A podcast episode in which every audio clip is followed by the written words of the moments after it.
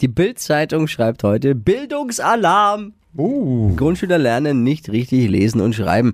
Und zwar schreibt sie das in großen Buchstaben, damit wenigstens die Erwachsenen es lesen können. Boah. Ist aber alles nicht so schlimm. Die meisten können sich doch zum Glück problemlos mit Emojis verständigen. Ja. Läuft doch. Ich weiß gar nicht, was, was die wollen.